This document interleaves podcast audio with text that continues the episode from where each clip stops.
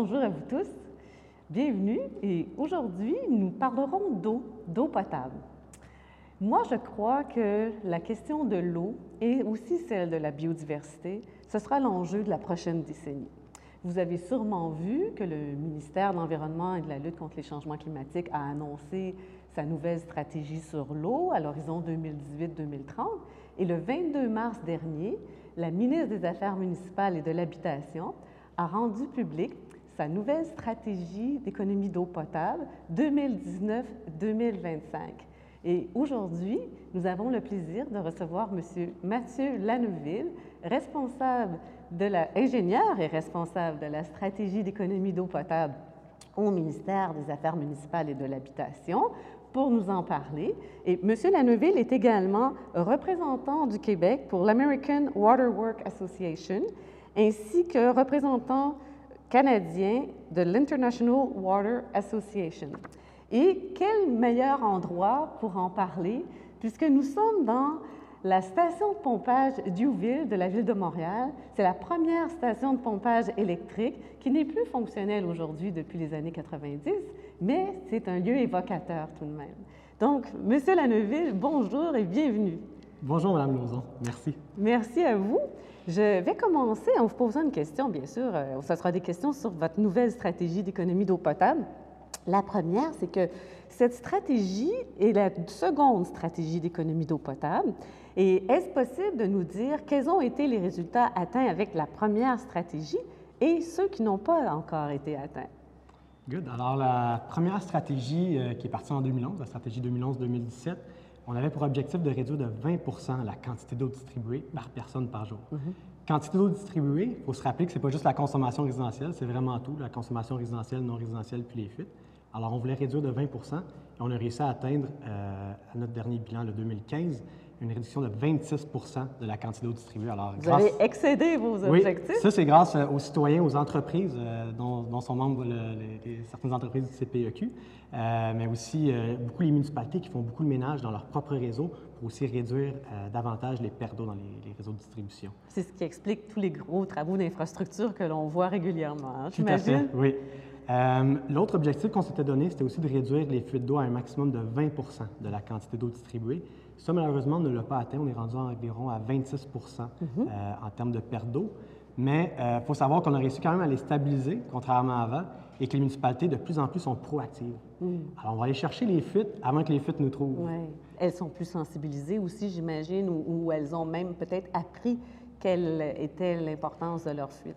Tout à fait. Alors, euh, il y a beaucoup d'outils qui ont été mis en place avec les villes, entre autres des bilans d'eau, pour mhm. savoir où est-ce que l'eau va, pour orienter comme il faut nos actions par la suite.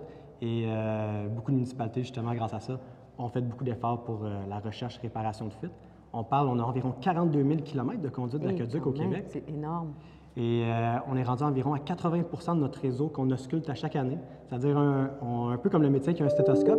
Dans la, recherche de fuite, nous autres, on appelle ça un géophone on va écouter les bruits sur les poteaux d'incendie, puis si on entend des bruits, on va aller réparer les fuites par la suite. C'est un signe qu'il y a une fuite quand vous entendez des bruits? Oui. Ah, Alors, euh, souvent, on va repasser une deuxième fois pour s'assurer que ce pas des consommations normales, mais c'est de cette façon-là qu'on va aller euh, trouver les fuites par la suite. Et quelle est la euh, vision de cette nouvelle stratégie et ses objectifs?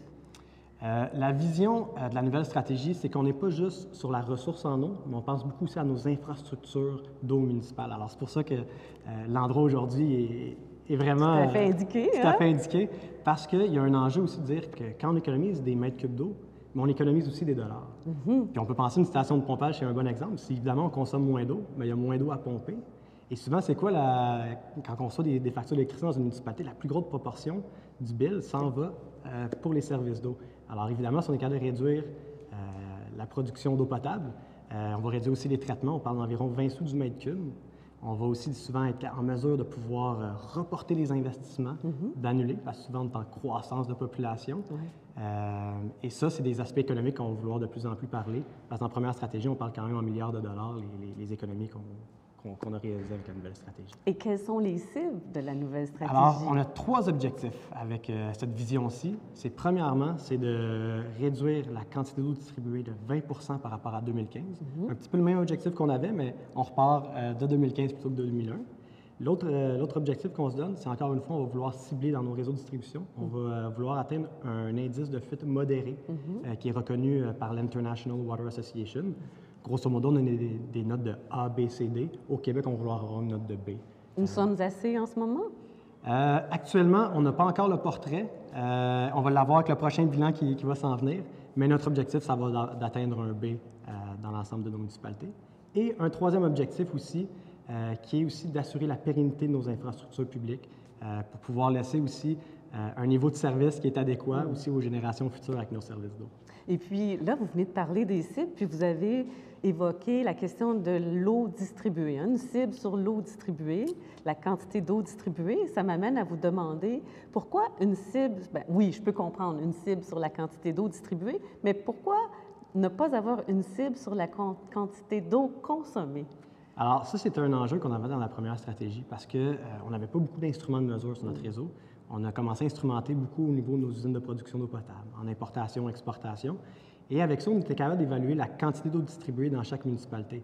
Maintenant, avec les villes, avec leur plan d'action, euh, dans le cadre de la première stratégie, on, est rendu, on va être rendu à plus de 93% des immeubles non résidentiels au Québec qui vont être équipés de compteurs d'eau. Ah bon, c'est nouveau. Alors, euh, Ça, c'est une nouveauté. c'est- c'est- on a réussi à le faire dans la première stratégie. Là, ça se termine actuellement. OK. Et, euh, mais grâce justement à l'installation des compteurs dans le secteur non résidentiel, puis aussi dans le secteur résidentiel, on fait de l'échantillonnage aux fins de bilan. C'est pas aux fins de tarification dans le résidentiel, c'est vraiment aux fins de bilan. Parce que souvent, la majorité de notre eau qu'on distribue va dans le secteur résidentiel, alors on veut savoir qu'est-ce qui se passe. Et grâce à ça, mais on va pouvoir maintenant, dans la nouvelle stratégie, passer de la quantité d'eau distribuée comme cible, qui était dans la première stratégie, à la, à la quantité d'eau consommée. Euh, Alors, euh, entre les villes, les objectifs maintenant sont sur la consommation résidentielle. Et ce qui va être merveilleux, c'est qu'on va finalement comparer des pommes avec des pommes. Ah bon, OK. Donc, ça va vous faciliter euh, le oui, travail. puis je pense que c'est un besoin aussi que les municipalités nous disaient, parce que quand on a des villes, par exemple, avec un, un mont, euh, un mont de ski, tout ça, est-ce qu'il y a de l'afflux saisonnier ou est-ce qu'il y a des grosses industries, on faisait la quantité d'eau distribuée est élevée, Mm-hmm. puis c'était, pas, c'était difficile de comparer avec une ville, par exemple, une ville plus dortoir ou est-ce que c'est plus résidentiel. Mais là, en comparant vraiment la consommation résidentielle, ça va être plus Ça, intéressant pour les villes. Et puis, vous avez parlé des compteurs hein, pour les immeubles non résidentiels. Est-ce que c'était imposé ou c'était sur une base volontaire?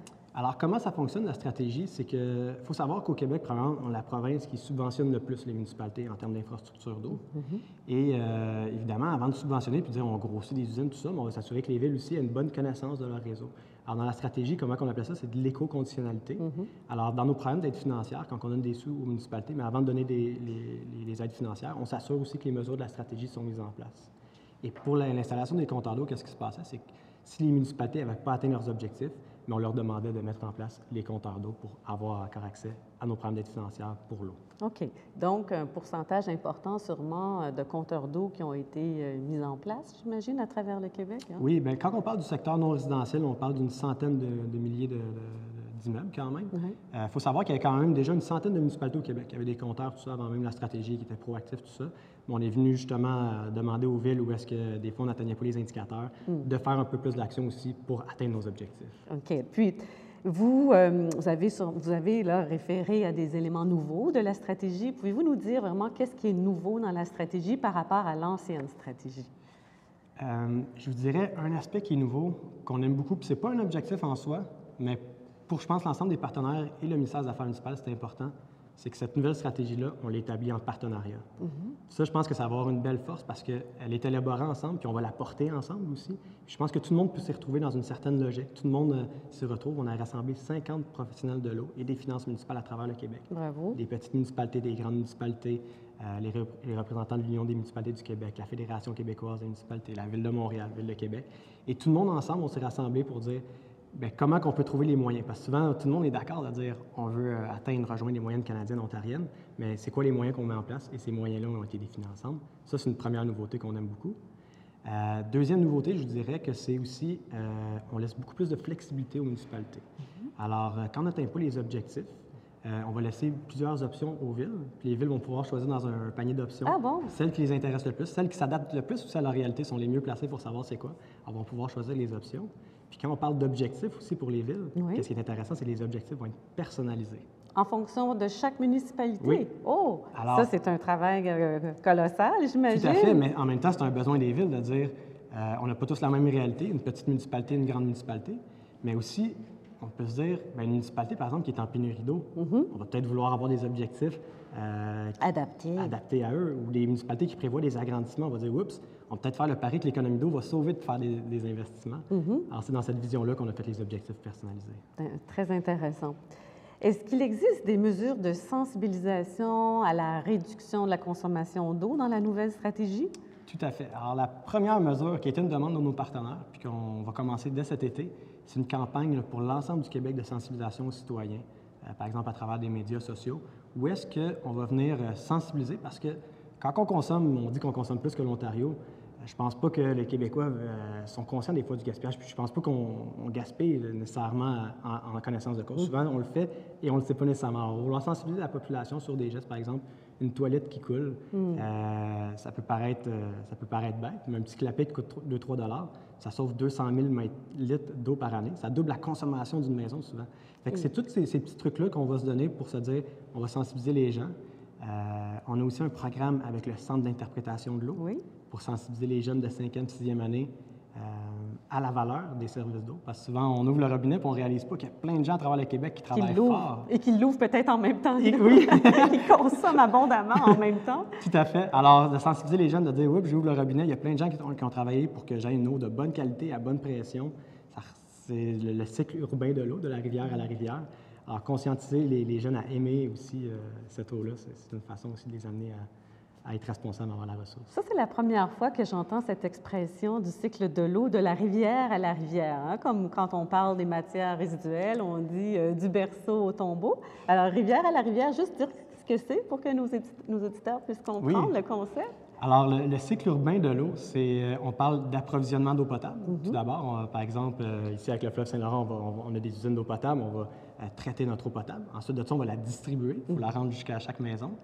Alors, il y a un coût à ça, et on parle d'un coût des services d'eau. Et par la suite aussi, euh, une fois qu'on on a fini nos- notre consommation, mais il y a aussi la collecte des eaux usées et le traitement des eaux usées. Alors, c'est comme ça qu'on appelle le cycle. De rivière à rivière, rivière à ou de, de cours d'eau à cours d'eau. J'ai lu dans la nouvelle stratégie qu'elle engage la participation des municipalités et du gouvernement. Est-ce possible de- d'expliquer le rôle respectif de chacun? Alors, dans la nouvelle stratégie, un peu comme l'ancienne, euh, les municipalités ont des mesures, mais le gouvernement aussi, on prend des engagements aussi pour accompagner nos villes. Alors, il y en a cinq mesures et il y a cinq engagements. Euh, les mesures pour les municipalités, la première mesure, euh, c'est de faire un bilan d'eau pour bien orienter les actions.